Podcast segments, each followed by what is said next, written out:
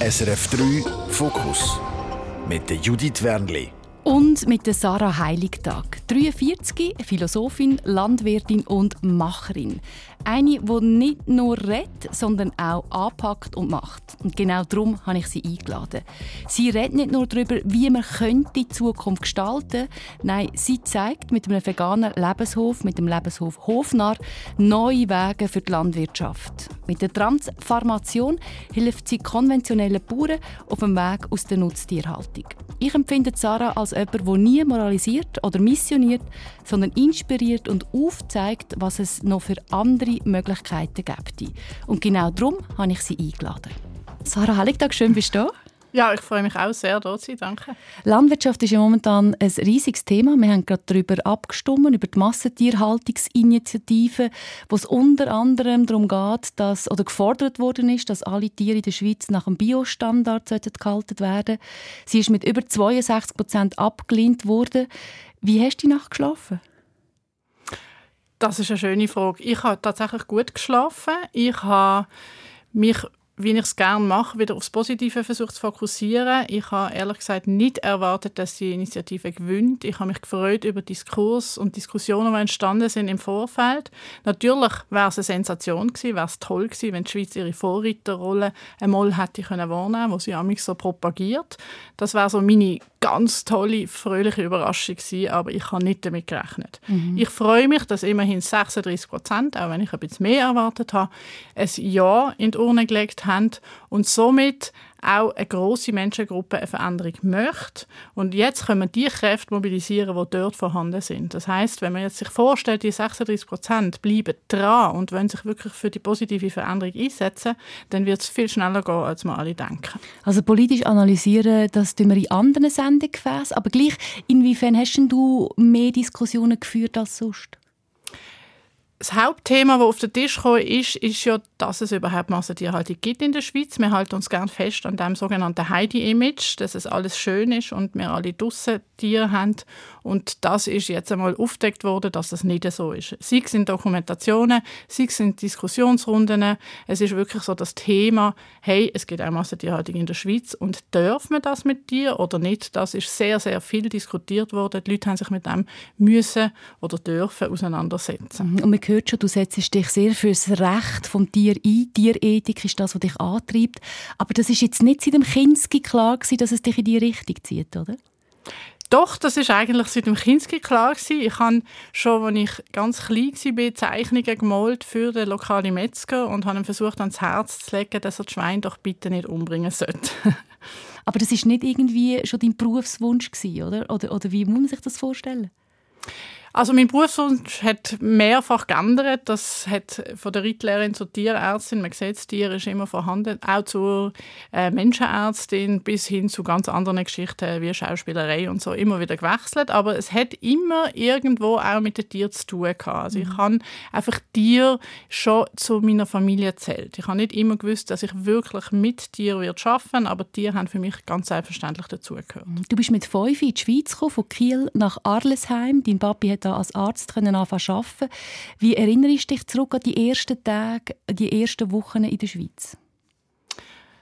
Ich erinnere mich sehr positiv. Ich erinnere die Freude, in Kinski zu gehen. Ich bin sehr gerne in Kinski gegangen. Ich habe, wie meine Eltern erzählen, das mag ich zwar nicht erinnern, innerhalb von drei Tagen Schweizerdeutsch gelernt und habe auch Freude an diesem kurligen Dialekt.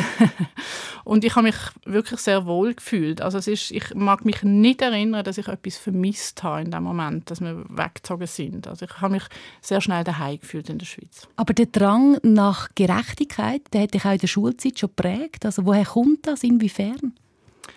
Ich würde sagen, das ist wirklich bei uns daheim ein ganz klares Thema. Mein Vater hat als Arzt immer sein Bestes gegeben, um wirklich den Menschen zu helfen. Das hat auch bei uns gelebt in den, in den Gesprächen über, wie man noch könnte, welchen Menschen auch immer, sei es seinen Patienten, aber auch sonst helfen. Und meine Mutter ist auch so eine Verfechterin von der Gerechtigkeit gewesen. Sie hat da immer ganz klare Positionen bezogen, zu welchem Thema auch immer. Also es ist, wenn man so will, auf eine Art politische ähm, Atmosphäre gewesen. Jetzt nicht nur rein kampagnenpolitisch, aber einfach so Gespräche, was man darf und was man nicht darf und was wir auch als Menschen für Aufgaben haben auf der Welt, sind einfach in den Gesprächen immer wieder auftaucht. Es ist nicht so gewesen, dass wir als Kinder so das indoktriniert bekommen haben, ihr müsst etwas Gescheites machen oder ihr müsst euch einsetzen, aber es ist einfach wie selbstverständlich gewesen. Man hat sich eingesetzt, man hat anderen geholfen, man hat andere aufgenommen, man hat wirklich einfach rausgewirkt mit allen Lebewesen. Mhm. Habt ihr denn auch Haustiere gehabt? Wir haben auch immer Haustiere gehabt. Tatsächlich haben wir immer, nein, wir haben nicht immer einen Hund gehabt, aber ich habe immer einen wollen und der ist dann auch irgendwann zu uns eingezogen. Auch natürlich ein geretteter Hund. Ähm, wir hatten immer Katzen gehabt und phasenweise haben wir auch Häsli gehabt.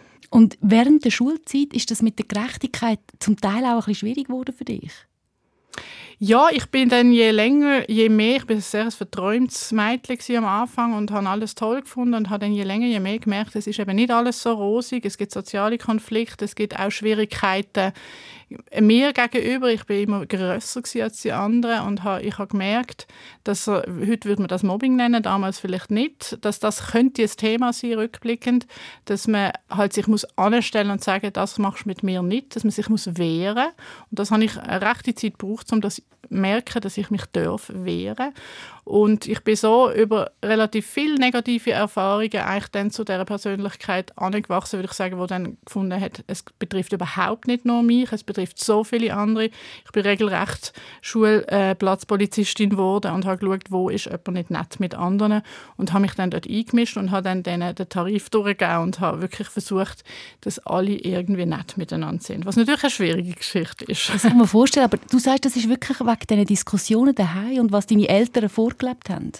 Das wäre jetzt so meine intuitive Antwort, dass das einfach, es ist nicht egal gewesen, was passiert. Es ist immer wichtig gewesen, dass wir als Menschen da sind, wir eine Verantwortung haben, dass wir uns einsetzen. Das ist wie klar gewesen, oder? Mhm. Dass wir auch da kommen, um herauszufinden, für was sind wir da. Das kann man jetzt spirituell orten oder auch nicht, aber dass wir eine Aufgabe haben und nicht einfach durch das Leben plempern. Und ich glaube, das geht wie etwas mit. Also vielleicht habe ich das auch einfach in mir gehabt, weil es ist schon sehr, sehr stark war. Also ich habe wirklich Gerechtigkeit, wenn es ungerecht war, habe ich wirklich einen Stress entwickelt. Ich habe es nicht vertreibt. Die Suche nach dem Sinn, das ist auch etwas, was dich später natürlich noch angetrieben hat. Über das reden wir auf jeden Fall noch.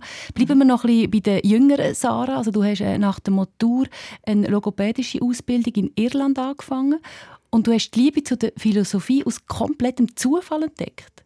Ja, das ist absolut richtig. Ich habe tatsächlich in der Schulzeit nie Philosophie gehabt. Zwar, also wenn ich rückblicke, würde ich sagen, das hat vielleicht Tendenzen gehabt, es ist nicht Philosophie genannt worden, es ist nicht Ethik genannt worden.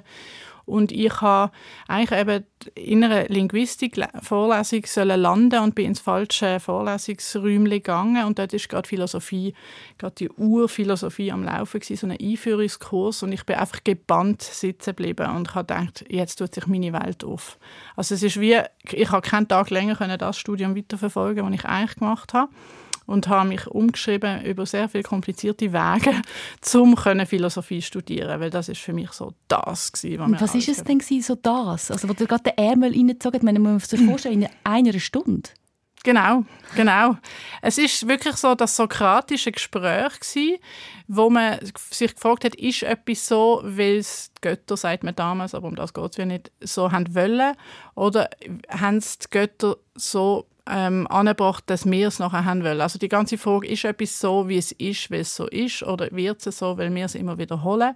Also die ganze Frage nach dem Warum. Und dann weitergehend in dem Gespräch auch, was ist gut und was ist schlecht. Gibt es da eine Antwort und was ist Wahrheit? Das kommt auch in der Einführung halt alles schon zum Tragen. Das sind so die ganz großen Themen von gut, böse, Wahrheit und indirekt auch Verantwortung. Ich habe einfach gemerkt, der Weg geht dort an, dass wir Fragen könnten beantwortet kriegen, wo ich schon lange in mir umtrage, wieso ist die Welt so, wie sie ist und was kann ich daran ändern. Ist das jetzt für dich ein Zufall oder wie, wie rückwirkend, wie denkst du über den Moment nach? Das ist so eine große Frage. Gibt es Zufall oder gibt es Schicksal oder hätte es so sein? Also ich meine, wenn ich nachher meinen Weg anschaue, hätte es so müssen sein. Ich würde sagen, wenn es nicht an dem Tag passiert wäre, wäre es vielleicht später passiert und ich hätte noch ein Jahr weiter studiert und habe gemerkt, ah, irgendwie bin ich immer noch nicht so dort, wo ich will sein aber es ist ein riesiges Geschenk, würde ich sagen, dass das gerade so am Anfang passiert ist. Mhm. Du bist äh, schon in dieser Zeit mit dem heutigen Mann, mit dem Georg zusammen gewesen. Er hat an der ETH Umweltwissenschaften studiert. Wie haben ihr die Fernbeziehung gelebt? Die haben wir äh, in dem, also wir haben uns tatsächlich, als ich auf Irland gegangen bin, haben wir uns einmal getrennt. Wir haben, wie gesagt, jetzt machen wir mal eine Beziehungspause, weil wir sind beide sehr jung zusammengekommen und haben auch sofort dann zusammen gelebt und haben wirklich so fast schon ein, ein Bärli-Leben, wie es andere erst viel später leben, geführt. Und dann durch den Aufbruch nach Irland ist nochmal so die Frage gekommen, ist es das wirklich so richtig? Und wir haben uns wie nochmal gelöst, aber sind immer verbunden geblieben. Und haben dann auch in der Zeit, wo ich in Irland war, ähm, festgestellt, dass es ganz klar ist, dass wir zusammengehören. Also es ist wie nochmal neu zusammenfinden. Ganz wunderbar romantisch gewesen.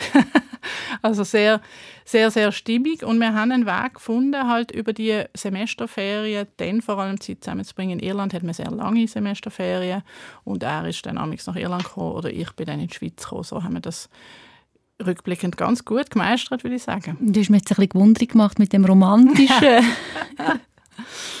Also das ist einfach so, da, wenn man jung ist, ist man verliebt und man weiß nicht genau, ist das jetzt Liebe oder nicht und was auch immer. Aber es ist so wie eine, ein Moment, also einerseits ist die Sehnsucht groß geworden und andererseits ist das Feststellen wirklich, das ist der Mann, wo ich mein Leben will verbringen und das finde ich schon sehr romantisch. Mhm. Oh. Dein Leben hat ja immer wieder eine Wendung genommen, immer wieder etwas anderes. Du hast immer wieder etwas anderes gemacht, äh, eigentlich nicht geplant. Es tönt, als wärst du so immer mit dem Flow gegangen. Was ist es, was dich vor allem in den jüngeren Jahren eben bereichert hat, in dem so spontanen Leben unterwegs zu sein? Ja, das hast du jetzt sehr positiv formuliert. Man könnte natürlich auch sagen, ich bin immer noch so ein bisschen verloren gewesen und als Eltern, würde ich sagen, meine Eltern vielleicht auch geschaut, uh, wo wird sie landen am Schluss? Mal dort, mal dort, mal dieses. Ich bin ausgewandert nach Irland. Ich habe nie mehr zurück in die Schweiz. Es war mir alles zu stier da. ich bin dann doch wieder zurückgekommen ich denke, es ist wie die Suche nach dem Sinn gewesen, oder vielleicht nach der Berufung letztendlich, aber auch das erst rückblicken. Ich habe nicht gesagt, ich gehe jetzt suchen, was ist mein Sinn, aber es hat mich etwas angetrieben. Ich habe gewusst, irgendwo ist mehr, irgendwo ist mein Platz. Und das glaube ich heute wirklich ganz fest, dass jede und jeder seinen Platz hat da und seine Erfüllung in, in den Sachen, die möglich sind im, im Umfeld. Und ich habe da wie relativ Sport vielleicht gefunden, aber all die Sachen, die ich gemacht habe in dieser Zeit... Also vielleicht können wir noch schnell reingehen, ja. genau, was du alles gemacht hast. Genau, also ich bin ja in Irland zuerst einfach mal ein bisschen reisen und ein bisschen volontieren, damit ich überhaupt kann dort reisen kann. habe mich dann in das Land verliebt, das ist wirklich ein wunderschönes Land und auch in die Mentalität und einfach in die Art, wie man dort ähm, also ein bisschen mystisch, aber auch sehr bodenständig lebt und einfach nicht so kompliziert und nicht so bürokratisch wie in der Schweiz zum Beispiel. Und hat dann nachher einen Weg gefunden, um zurück verlängern, indem ich eben eine heilpädagogische Ausbildung gemacht habe und mit geistig behinderten Menschen geschafft habe, dort länger und habe über das dann gefunden, ich will wirklich in diesem Land bleiben und nicht zurück in die Schweiz dort weiter studieren, wo ich angefangen habe, sondern ich will jetzt hier studieren und habe dann eben das Studium angefangen, wo ich nachher gewechselt habe in Philosophie und so weiter und so fort. Habe aber während der Zeit, wo ich äh, mit der geistig Behinderte geschafft habe, eben auch auf einem Bauernhof geschafft, wo ich schon so die einzelnen Sachen gelernt habe von der Landwirtschaft, was mir später auch wieder geholfen hat. Und so sind verschiedenste Aspekte mit ganz verschiedenen Menschen aus ganz verschiedenen Nationen mit der Landwirtschaft in einem neuen Land, das hat mich sicher gestärkt für das, was später gekommen ist. Mhm. Du bist aber wieder zurück in die Schweiz gekommen. Also, es klingt jetzt so ein bisschen, ja. wenn du erzählst, ein bisschen negativ über die Schweiz. Du hast dich irgendwie wieder, genau. die Liebe wieder gefunden. Total. Und ich bin ja geblieben und ich bin nicht wieder gegangen. Nein, ich musste weggehen, um all die Vorteile und all die, und die Schönheit und, und das Geschenk von dem Schweizer Land wirklich können wertschätzen. Ich bin jung und wild und frei und habe über Irland nachher noch zwei Jahre Frankreich gefunden. Nein, ich will zurück in die Schweiz. In der Schweiz haben wir auch das Potenzial, um so viel zu bewirken und ich, ich gehöre irgendwie da an. Und ich fühle mich total daheim. Also das ist wirklich das sage ich nicht nur so. Und mehr zu deinem Daheim hören wir noch, also wie es mhm. denn zu dem Hof nach eurem Lebenshof gekommen ist. Über das reden wir nach erster Lieblingsmusik, der Matze Rossi mit Milliarden. Der ist noch nie gelaufen bei SRF 3. Es ist für mich ein Stück weit ein Protestsong. Es ist aber auch ein Motivationssong, immer wieder daran zu denken, für was macht man eigentlich, was man macht.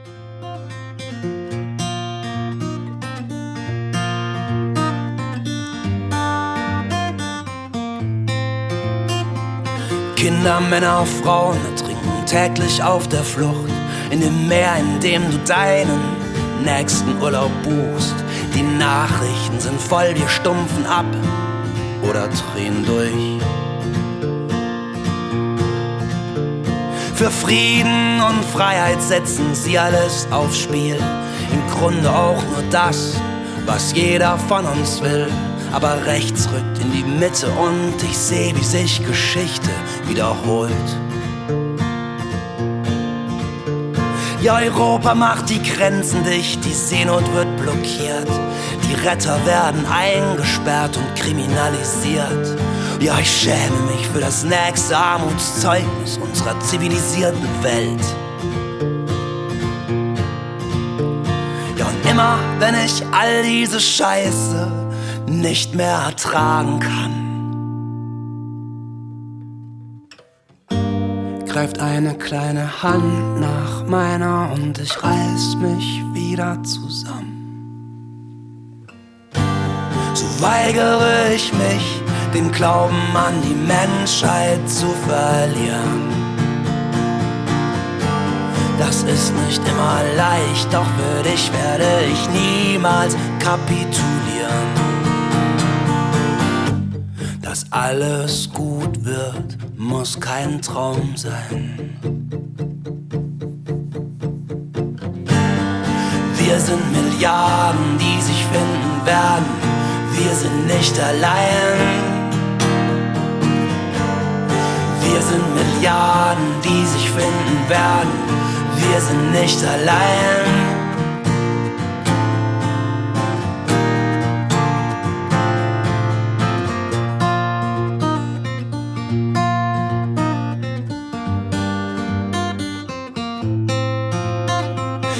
Erde hat Fieber und der Virus sind wir. Ein alter Witz aus meiner Kindheit, der die Wahrheit karikiert. Oh, ich möchte gar nicht wissen, ob meine Kindeskinder den noch lustig finden. Die Urwälder brennen, die Ressourcen werden knapp, zu viel Methan und CO2. Es wird ein ziemlich heißes Grab. An den Polen schmilzt das Eis. Wie lange wollen wir den Klimawandel leugnen? Ja, die Selbstzerstörung ist der Kurs, die Habgier Kapitän. Doch da sind Kinder, die laut sind, die aufstehen und sich wehren. Und wir sollten mit ihnen meutern, bevor es zu spät ist. Und es ist schon kurz nach zwölf. Und immer wenn ich all diese Scheiße nicht mehr ertragen kann, denk ich an deine Hand in meiner und ich reiß mich wieder zusammen. So weigere ich mich, den Glauben an die Menschheit zu verlieren. Immer leicht, doch für dich werde ich niemals kapitulieren. Dass alles gut wird, muss kein Traum sein.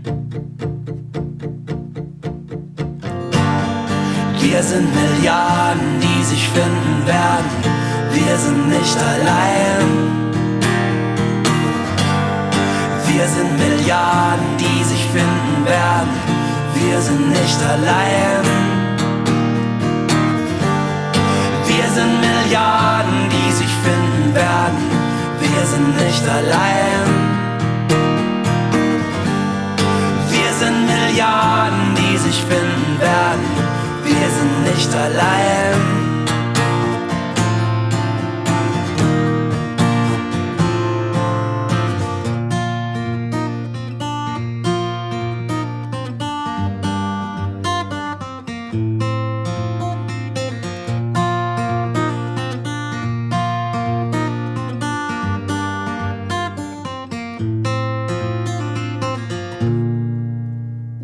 Rossi, Milliarden, das ist Lieblingsmusik von der Sarah Heiligtag, Philosophin, Landwirtin, die mit ihrem Team den vergangenen Lebenshof Hof Narr in Eck führt. Und Sarah, du hast mir gesagt, das Lied, das ist so, wie es dir genau so dir gegangen, so wie er, wie er singt. Also das heißt, ohne deine beiden Kinder, Nils und Indra, wirst du den Glauben an die Menschheit verlieren. Jawohl, also es ist nicht nur meine beiden Kinder, aber die sind natürlich sehr, sehr zentral, weil ich ja möchte, dass sie noch eine lebenswerte Zukunft haben auf dem Planeten und das ist eins von den Themen, wo mich sehr, sehr umtreibt, wie gehen wir um mit unserem Planeten. Aber es sind auch alle anderen Kinder und es sind auch alle anderen Lebewesen. Und wenn ich drohe zu verzweifeln oder wenn ich denke, jetzt ist wieder ein Rückschlag oder etwas funktioniert überhaupt nicht, dann führe ich mir nur vor Augen, für wer mache ich das eigentlich. Und das ist das, was er im Lied so schön sagt, ist da eine kleine Hand, das ist das eine, das ist wirklich, da sind kleine Hände, die uns brauchen, dass wir da weitermachen, dass wir unser Bestes geben. Und da sind natürlich auch ganz viele klaue Pfoten und andere Füße oder Hände. Ja, und er singt ja nur wieder, so weigere ich mich, den Glauben an die Menschheit zu verlieren. Mhm. Für dich werde ich niemals kapitulieren. Schön. Genau. Du hast mir gesagt, ähm, es hat lange gar nicht danach ausgesehen, dass ich Kind haben können. Magst du darüber reden? Ja, da rede ich gerne drüber. Ich finde, das ist etwas, was leider äh, immer noch relativ tabuisiert ist, dass es ja nicht einfach so nach einem Familienplaner oft abläuft, man sagt so, jetzt kaufen wir ein Häuschen, jetzt haben wir Kinder und dann ist alles gut, sondern bei gewissen funktioniert es lang nicht oder es funktioniert gar nicht. Oder eben, es gibt das Thema Fehlgeburt und das ist bei uns äh, ein Thema gewesen. Also das heißt, wir haben tatsächlich sechs Fehlgeburten gehabt, bevor unsere Kinder gekommen sind. Und das Spannende ist, ich bin wir haben eben gar nicht so funktioniert, dass wir planen, jetzt machen wir das, jetzt heiraten wir, jetzt haben wir Kinder und so weiter. Überhaupt nicht. Wir sind eigentlich angetrieben von unseren Visionen und von dem, was wir gerade am Machen sind. Aber als ich dann damals schwanger war, habe ich plötzlich gemerkt, und ich freue mich so unglaublich. Ich mhm. freue mich so richtig fest, Mami zu werden. Und erst aus dem heraus eigentlich ist der Wunsch ähm, entstanden, dass ich wirklich äh, Kinder möchte. Und so, wie ich halt auch sonst amigs funktioniere, wenn ich etwas will, dann bin ich echt stur und das ist auch das, was mich antreibt, etwas durchzusetzen und am Schluss erfolgreich zu sein, dass ich nicht aufgebe. Und das haben wir in dem Moment auch dort gemacht, ohne zu wissen, ob es wirklich funktioniert, aber mit der festen Hoffnung, dass es funktioniert. Mhm. Was hat dir denn in dieser Zeit geholfen? Also das, das, das ist sicher nicht einfach gewesen. Nein, das ist nicht einfach gewesen. Was mir geholfen hat, ist es einfach irgendwie ein Glaube, dass es gut kommt und dass es egal wie es kommt, gut ist, dass ich mit meinem Mann glücklich bin, egal ob wir jetzt Kinder haben und egal wie es am Ende rauskommt, aber trotzdem auch irgendwie eine, eine tiefe Zuversicht, dass es wird funktionieren. Mhm. Und wie haben die Erlebnisse deine Haltung zu Leben und Tod beeinflusst? Ich weiß gar nicht, wie fest diese Erlebnisse jetzt ähm, mich in diesem Bereich beeinflusst haben. Ich glaube, es ist mehr so das Wunder vom Leben und dass eben nicht alles selbstverständlich ist, hat das wie nochmal gestärkt. Wir nehmen vieles, vieles auf der Welt für selbstverständlich und das ist es einfach nicht. Oder? Und das habe ich in dieser Zeit auch ganz stark gemerkt. Du hast gesagt, es, findest es wichtig, dass man darüber redet? Ist denn das etwas, was dir gefällt hat in dieser Zeit? Dass es irgendwie so niemand darüber redet oder eigentlich niemand anspricht in der Öffentlichkeit oder einmal sehr wenig? Ja, ich finde, das ist generell ein Thema, wo mir viel begegnet ist im Leben, dass man eigentlich nicht über Probleme möchte reden oder über Sachen, die traurig sind. Das sind ja nicht einmal in dem Moment schwierige Probleme, könnte es aber auch sein, dass man eigentlich so ein bisschen eine Spaßgesellschaft zum Teil ist. Zumindest ist das in unserem Umfeld so gewesen, dass man möchte lieber über die letzten tollen Erlebnisse reden oder das Thema wechseln. Vielleicht auch in der Hoffnung, einen aufzuheitern, aber ohne, dass man darüber geredet hat, wie geht es eigentlich. Und ich glaube, und das sehe ich jetzt auch auf dem Hof mit all diesen verschiedenen Menschen, man darf auch traurig sein. Es ist auch okay, nicht okay zu sein. Es ist wieder der zweite Teil von einem, zum ganzen glücklich und freudigen sein, dass man auch anspricht, was nicht funktioniert und vielleicht auch Lösungen findet und einfach da ist. Und dann wird es viel leichter auch zu tragen, oder? Es ist ja oft auch gar nicht böse gemeint. Man ist überfordert, Völlig, ja. Ich glaube auch, dass man das wie nicht lernt oftmals, sei es daheim oder in der Schule, dass man eben so Sachen darf ansprechen und dass es nicht schlimm ist, oder? Dass man auch jemandem mal darf sagen, hey, geht es dir gut? Ich habe den Eindruck, dir geht es nicht gut. Das, das traut man sich ja kaum. Da redet man eher hindurch und sagt, hast du auch das Gefühl, sie ist mhm. nicht so fit mhm. oder es geht irgendetwas. Und das ist eigentlich sehr schade, weil das, das baut sehr viel auf und hilft niemandem am Schluss. Also dir hat es am meisten geholfen, wenn man es direkt angesprochen hat und gesagt, Sarah, ich habe das Gefühl, äh, ja. ist es schwierig für dich es hat Leute gegeben, die das gemacht haben mhm. und das, das ist unglaublich heilsam gewesen. und das hat auch dem so die, die, die große Bedrohung irgendwie genommen und dass man dann wiederum, ich habe das später ja auch weiter erzählt und darüber gesprochen und andere haben gesagt, oh, das ist bei mir auch so und ich habe nicht gewusst, dass es anderen auch so geht. Mhm. dass man wie das miteinander teilt. Also ich spüre, da ist eigentlich ein Wunsch da, dich mehr mit dem Thema zu widmen. Du könntest auch da eine wichtige Arbeit machen. Ich kenne, es ist manchmal noch schwierig, sich zu fokussieren. Wie gehst du damit um, dass nicht über alle, allen Themen kannst einen Beitrag leisten ja, ich glaube, ich, ich muss mich mit dem beruhigen, dass ich schon viele Beiträge kann leisten kann und dass wir äh, auf dem Hof so eine Gemeinschaft haben, wo wir tatsächlich auch über so Themen können reden wo wir auch mit den Kindern können über Gewaltprävention in der Schule reden, mit den Lehrkräften, wo wir mit den Jugendlichen können arbeiten können, wo wir mit denen, die bei uns ein- und ausgehen, ähm, können auch Themen eröffnen, die vielleicht sonst so tabuisiert sind. Also ein Stück weit habe ich das Gefühl, bin ich an einem Ort, wo ich ganz viel von diesen Themen kann integrieren kann. Mhm. Also kommen wir gerne mal schnell zurück. Das sind rund zehn Jahre. Das ist ein sehr spezieller Moment, gewesen, wo euer Sohn der Nils dann auf die Welt kam und die Chance, die er gepackt hat, den Hof, den Hof Narr zu übernehmen und das daraus zu machen, was er heute ist. Wie denkst du heute an die Anfangszeit zurück? Ich denke, es ist cool, dass wir so verrückt waren. verrückt. es ist ein mutiger Schritt gewesen, weil es ist das erste Kind, das gekommen ist und wir haben ja nach all dem, was wir erlebt haben, auch gar nicht gewusst, wie wird das sein, wie, was heißt es überhaupt, Eltern zu werden. Und am gleichen Tag haben wir den Hof übernehmen und das ist, das ist also hat schon ein paar schlaflose Nächte gebraucht, also die Entscheidung. Der Geburtstermin ist auf, quasi auf den gleichen Tag geht. Genau, auf den 1. März eigentlich, ja. Mhm. Er ist dann am 3. gekommen. Also er hat im Februar noch sollen kommen, ist dann erst im März gekommen, aber es ist der 1. März, wo wir den Hof eigentlich so übernommen haben. Und das ist wirklich, die paar Wochen davor habe ich mir wirklich vorgestellt, wie soll das alles miteinander laufen. Sowohl einen Hof habe ich nie geführt. Ich habe Erfahrung in gewissen Bereichen, aber das wirklich das Touchmeister ist nochmal etwas anderes. Und Mami sie auch.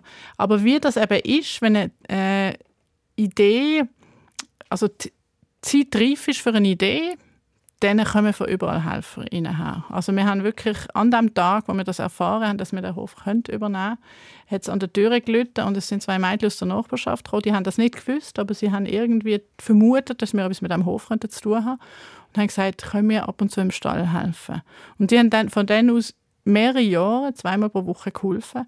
Und so haben sich ganz viele Leute gefunden innerhalb von kurzer Zeit, die an verschiedensten Ecken und Enden geholfen haben.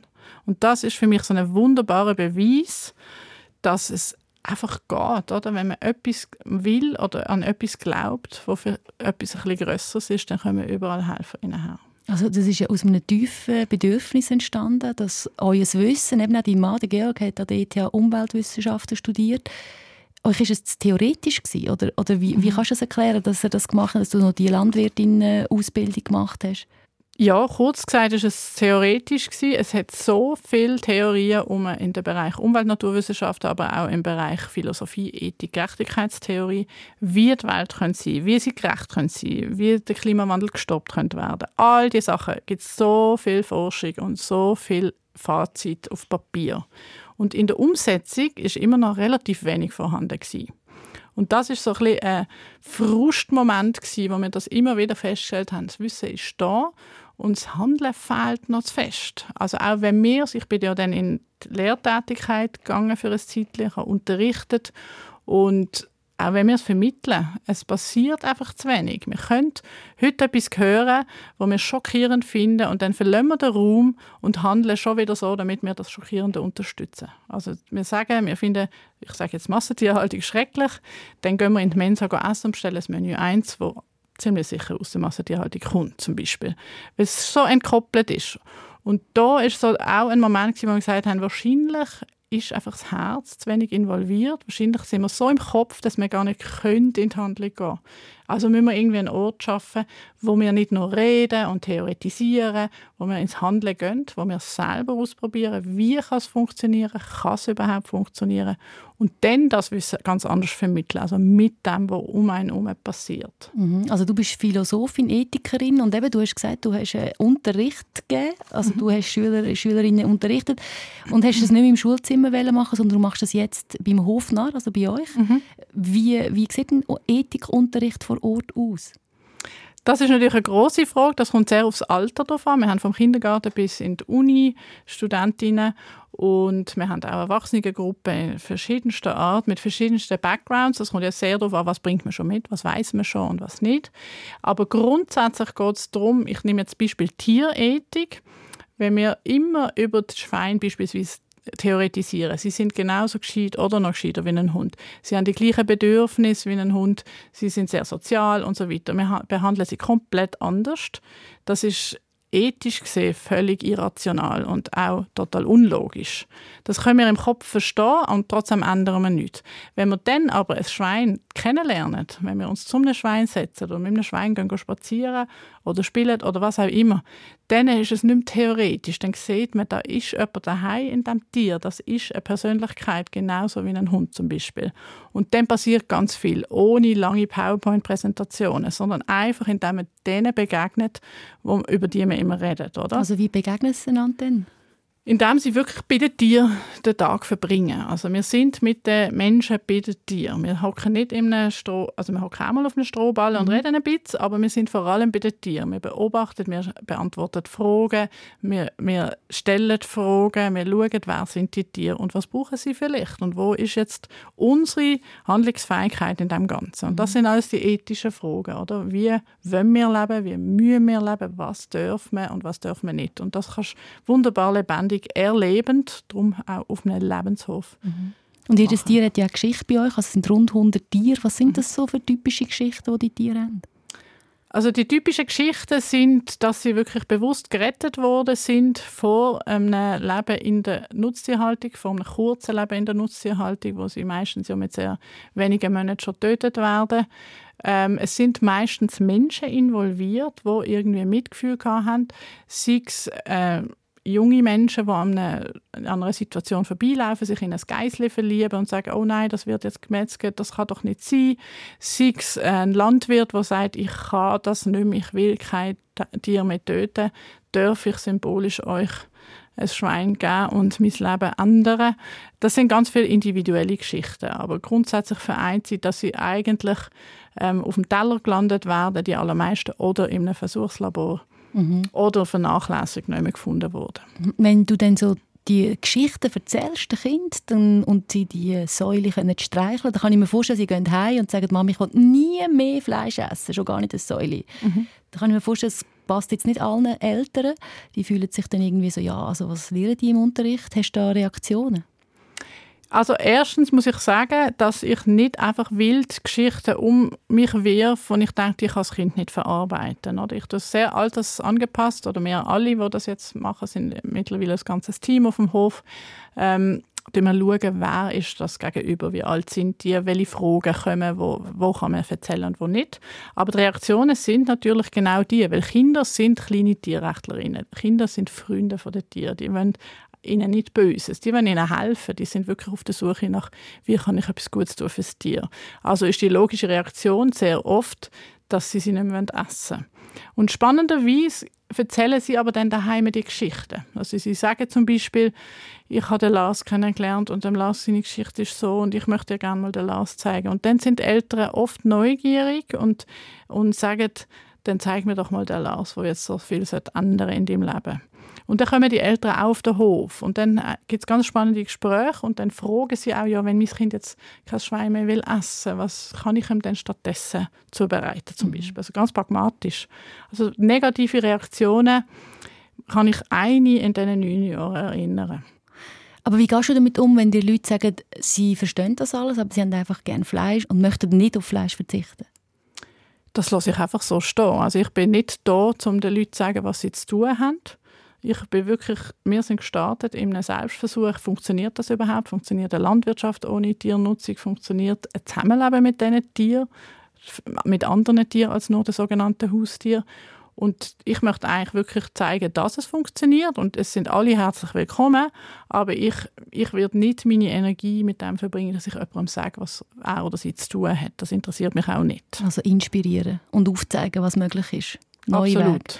Du setzt dich ja sehr für Gerechtigkeit ein. Und gleich hat man das Gefühl, in Sachen Tierliebe bist du nicht ganz gerecht. Also jetzt völlig überspitzt formuliert, aber mich dunkt du bist so ein, ein Säule, Säule. Wirklich so ein Fan von der Säule.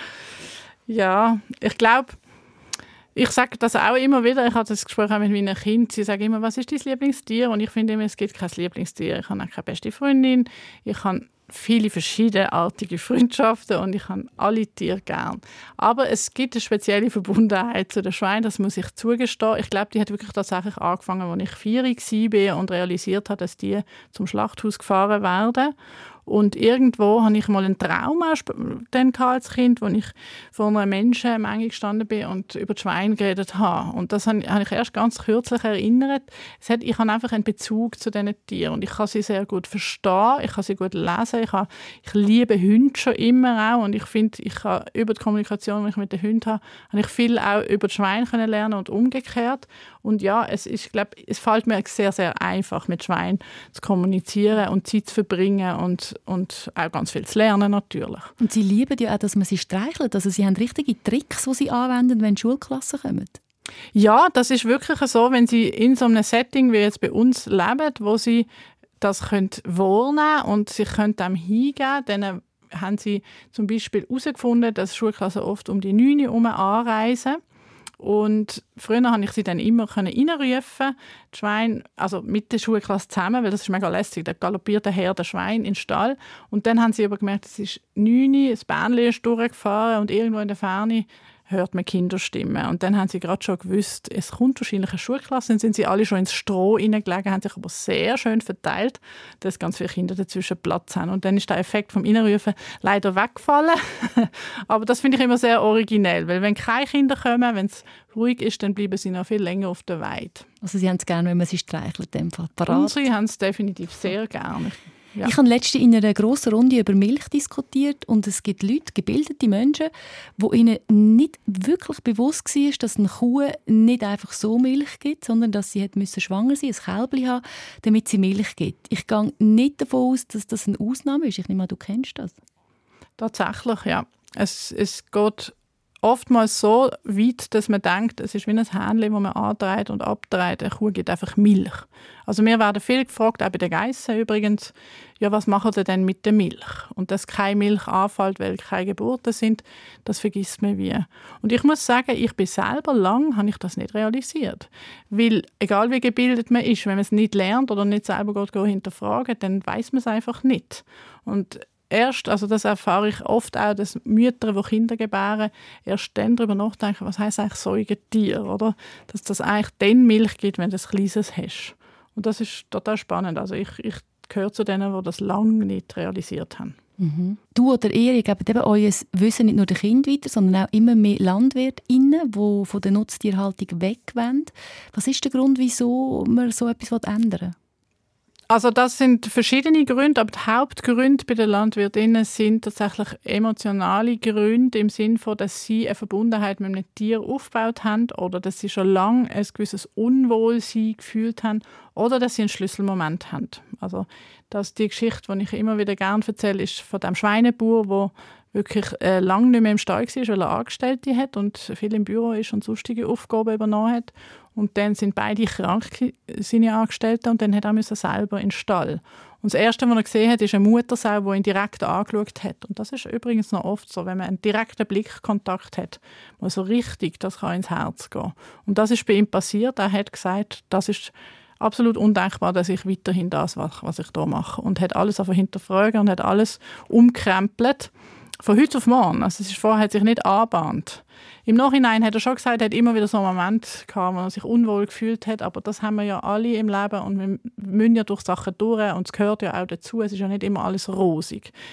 Das gibt es ja wie die verschiedenen Varianten. Es gibt auch die, die sagen, ich habe eigentlich immer gelitten, wirklich gelitten, nicht nur ein bisschen unwohl. Aber ich habe so gelernt von meinem Vater, das gehört dazu, es ist einfach so. Oder? Und das haben wir in der Schweiz sehr, sehr fest, so das Denken, wir haben das auch nicht dürfen und es ist immer schon schwierig gewesen und meine Generation vorher, die hat das auch so müssen machen und du machst das jetzt auch so und so weiter und so fort, dass man wie muss durchbissen, oder? Wir sind Bützer. Und dass man aber auch jemand ist, der zu den eigenen Gefühlen steht und dass man Wert hat, wo man möchte ähm, vertreten oder wo man möchte im Einklang sein eigentlich. Das kommt, glaube ich, erst jetzt so in den letzten paar Jahren, dass man auch wirklich kann sagen hey, wer bin ich und was will ich eigentlich da? Mhm. Ich kann mir vorstellen, das sind rechte Herausforderungen. Was sind so die grössten Herausforderungen bei so einer Umstellung? Die grössten Herausforderungen sind, wenn ich jetzt alle, die ich ähm, begleitet habe, wo ich im Kontakt bin, ähm, beobachte, dann sind es die Sozialen tatsächlich, also in den Generationen zum Beispiel, zwischen Vater und Sohn sehr oft. Das ist eine Herausforderung. Also das sage ich ihm, dass ich jetzt etwas möchte ändern oder sage ich es nicht. Und wenn ich sage, was passiert oder im Dorf, dass man halt einen Namen hat als jemand, der auch auf Viehschauen gegangen ist oder was auch immer und sich jetzt sozusagen dagegen stellt, also so wird es dann empfunden.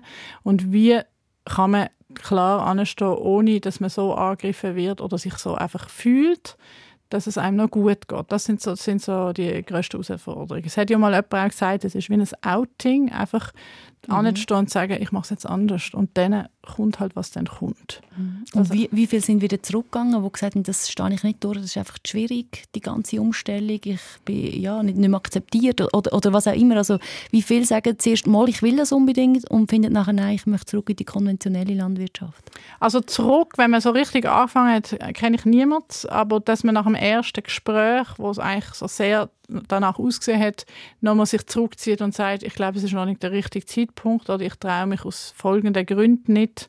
Das habe ich zwei, dreimal erlebt. Mhm. Oder dass man halt wie eine längere Zeit darüber nachdenkt und nicht gerade sagt, können wir morgen anfangen oder so. Mhm. Aber dass man richtig Gas gibt und dann wieder zurückgeht, das habe ich, habe ich bis jetzt nicht erlebt. Es ist mehr so die, das Zögern am Anfang. Ihr habt aktuell, äh, wenn ich richtig informiert bin, eine Warteliste von Bauern und Bäuerinnen, die gerne umstellen würden. Ja, man kann es so nennen, Warteliste im Sinne dass wir ja die Höfe auch anschauen und zusammen evaluieren und wir halt nur so und so viele können besuchen im Monat. Und dass man jetzt nicht sofort, wie ganz am Anfang sagt, ich komme gerade morgen vorbei und dann legen wir gerade los. Und dass wir wirklich sagen, okay, das nächste mache ich im Oktober und dann Ende Oktober und so weiter. Also es, ist, es, es zieht sich so. Wir sind aber auch im Ausbau mit den Möglichkeiten innerhalb unserem Team. Also ist die Nachfrage groß? Ja, definitiv. Als ich das so erzählt habe, was du machst, jetzt so geheissen, intern in der Redaktion, ja, aber komm, wie funktioniert denn das? Weil eher klar, ihr habt beide noch andere Einkommen, aber wie will sonst ein, ein Hof ohne Nutztier überleben? Indem man direkten Anbau für die Menschen macht. Das ist, das ist der wichtigste Aspekt. Also wenn die Felder frei werden, nicht mehr für Mastfutter oder ja, für Tierfutter, dann kannst du dort anbauen für, direkt für den Menschen. Und das ist eigentlich das Hauptziel von einer Transformation, dass man direkt Nahrung anbaut. Und das ist auch die Zukunft der Landwirtschaft, ganz klar. Da können wir uns auf den Kopf stellen, wenn wir es nicht wollen, aber es wird auf jeden Fall in die Richtung gehen. Oder es geht jetzt ja schon in die Richtung. Mhm. Und aus dem heraus kommt auch das Einkommen. Und bei uns, zum, weil du das angetönt hast, ist es so, dass ich, durch dass ich so viele Beratungen mache, von einer Stiftung jetzt unterstützt wird für das, weil ich so viele andere Arbeiten nicht mehr machen kann, die ich vorher gemacht habe. Das muss man auch sagen. Wenn wir könnten unsere Zeit rein auf den Hof bringen, dann können wir von dem Hof gut leben. Wir haben sechs Angestellte, also wir, der Hof funktioniert als landwirtschaftlicher Betrieb, auch obwohl er so klein ist, oder? Und das ist bei den anderen Höfen genau dasselbe. Wenn man sich solid aufstellt, dann kann man sehr gut funktionieren. Mhm. Es ist ja die ganze Ernährungskette, die man müsste überdenken Ich habe manchmal das Gefühl, es bleibt viel bei den Bauern, Bäuerinnen hängen und sie, sie wiederum fühlen sich oft angegriffen. Mhm. Was müsste passieren, dass man da fair und zielgerichtet könnte diskutieren Also das verstand ich absolut. Es ist tatsächlich, es wird alles den Bauern angehängt, was schief läuft. Und dafür in der Mitte bei den Grossverteilern, da sagt man sehr wenig. Und die steuern eigentlich einen grossen Teil von dem, was eigentlich gekauft wird. Und dort, also man müsste Detailhändler und Grossverteiler in Verantwortung nehmen, ganz klar. Der Punkt, den ich immer wieder erlebe, ist, dass die Bauern einerseits sagen, ja, die Konsumentinnen wollen halt das und die Konsumentinnen sagen, ja, die Bauern machen halt das. Und man vergisst den ganzen Teil dazwischen. Und viel, also vielen ist das heutzutage jetzt bewusst, aber man müsste viel mehr in die Richtung pushen, dass das im Laden geht, wo jetzt in der Landwirtschaft in der Schweiz zum Beispiel wächst. Das ist mal eins. Und dass man das unterstützt und dass man das schön ausstellt und bewirbt und so weiter. Also man wirklich nicht auch nachher die ganze Geschichte, man muss gerade und super schöne Rüebli verkaufen, sondern dass man auch Wege findet, wenn die Ernte ein bisschen anders ausgefallen ist, weil das wird immer mehr kommen, jetzt auch mit dem Klimawandel. Also das ein Drittel von allen Esswaren rühren wir fort in der Schweiz, das ist ja. unglaublich viel. Und das hat viel auch damit zu tun. Direkt auf dem Feld, ja. Eben, genau. Und das ist nicht, weil der Konsument falsch einkauft. Auch das kommt noch dazu. Aber das andere, das fängt ja schon vorher an. Also das ist ein riesiges Thema, ja. Mhm. Wenn du jetzt ganz gross träumst, ist, denn dein Traum, ist das denn der Traum von einer Schweiz ohne Nutztier?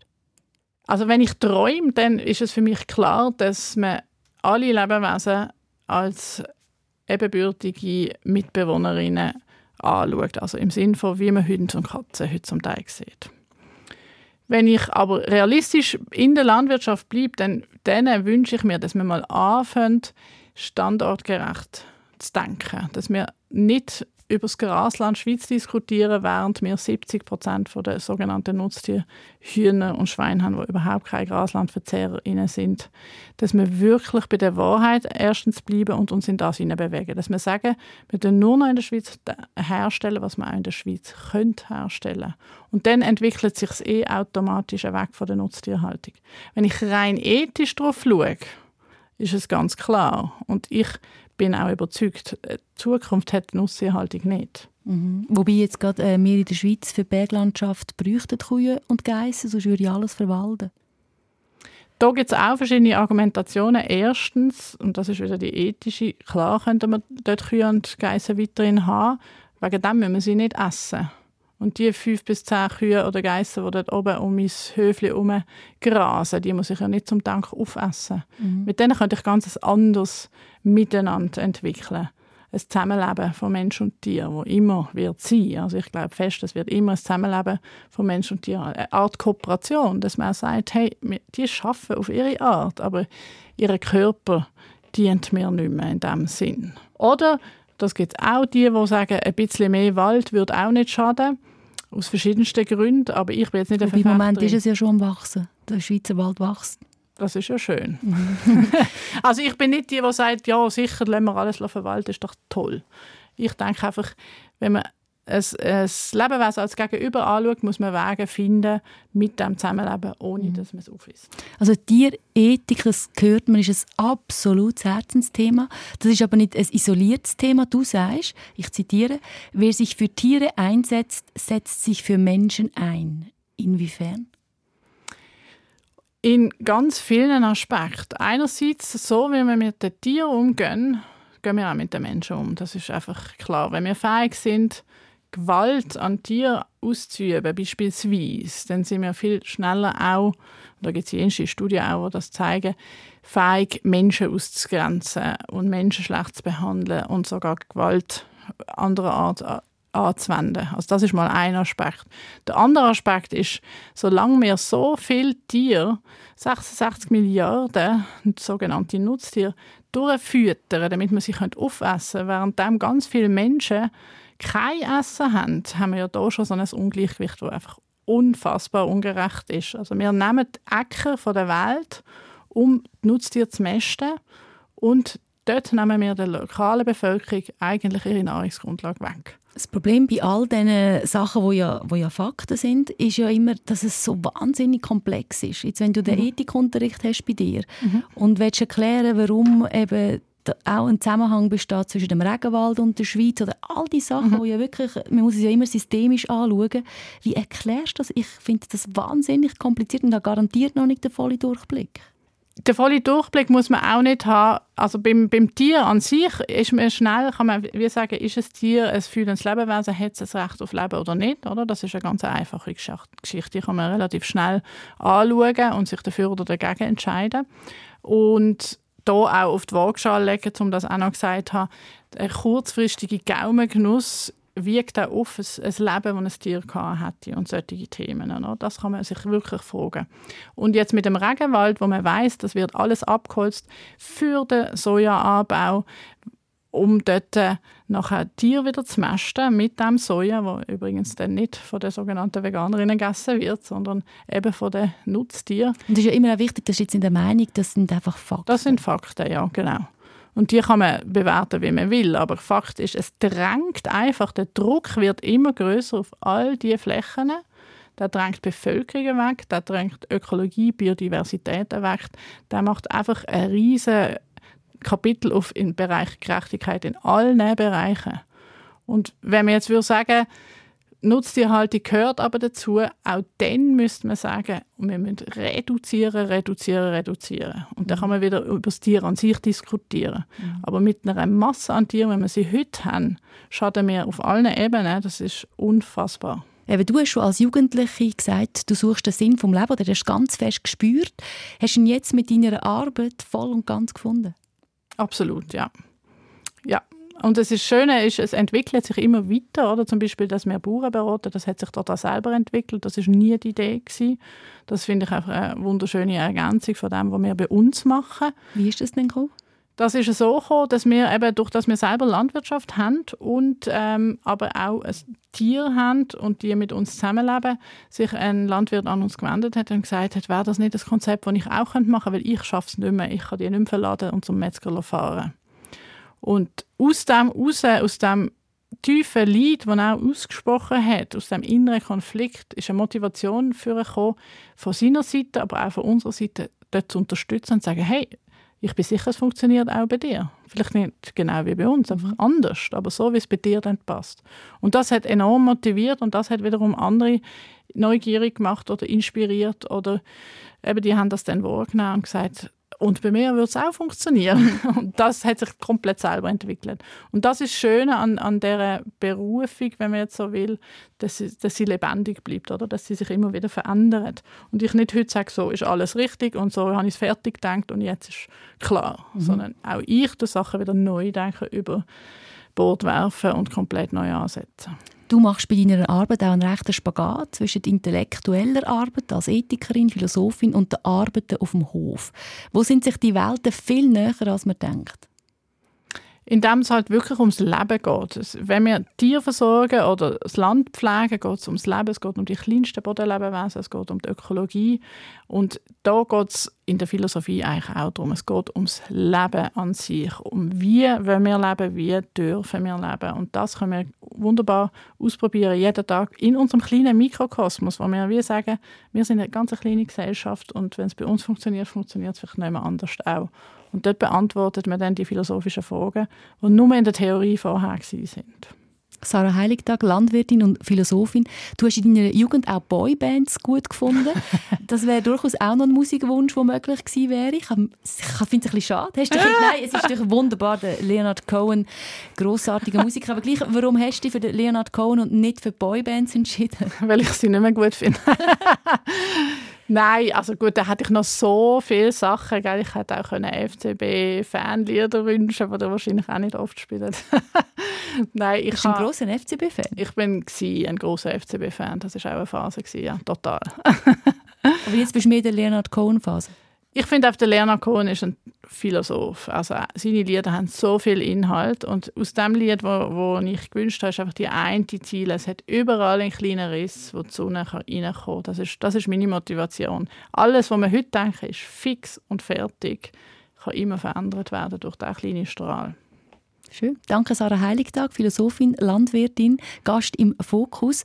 Und wir hören doch zum Abschluss den Song, der verspricht, dass egal wie dunkel das es ist, irgendwo ein Licht oder eben Hoffnung kann durchschimmern Und das Gespräch das könnt ihr jederzeit nachhören. Ihr findet es überall dort, wo ihr Podcasts hört.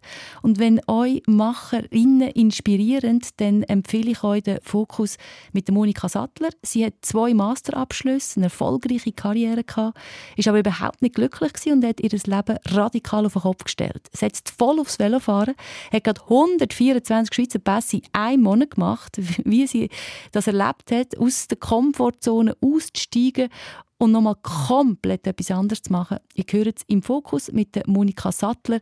Das Gespräch findet ihr wie alle unsere Gespräche auf srf.ch audio oder eben überall, wo ihr Podcasts hört. So, und jetzt hören wir da zum Abschluss den Song, den sich Sarah Heiligtag noch gewünscht hat, vom Philosoph, wie sie so schön gesagt hat, vom Leonard Cohen Anthem.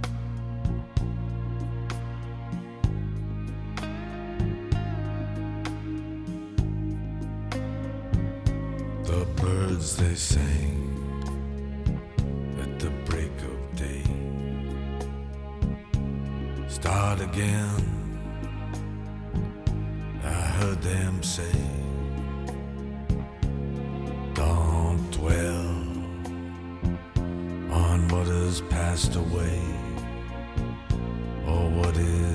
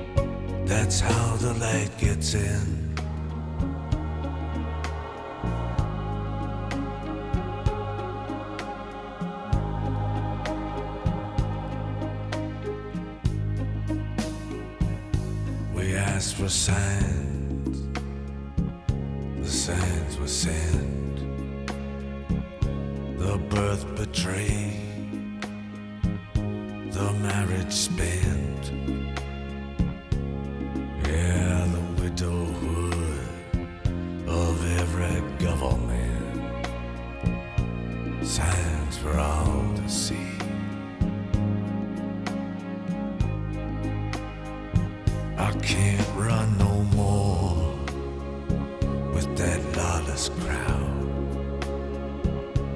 While the killers in high places say their prayers out loud. But they've summoned, they've summoned up a thundercloud. They're gonna hear from me.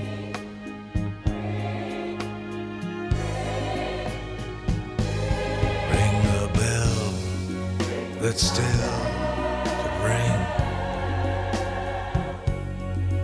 Forget your perfect offering. There is a crack, a crack in everything. That's how the light gets in.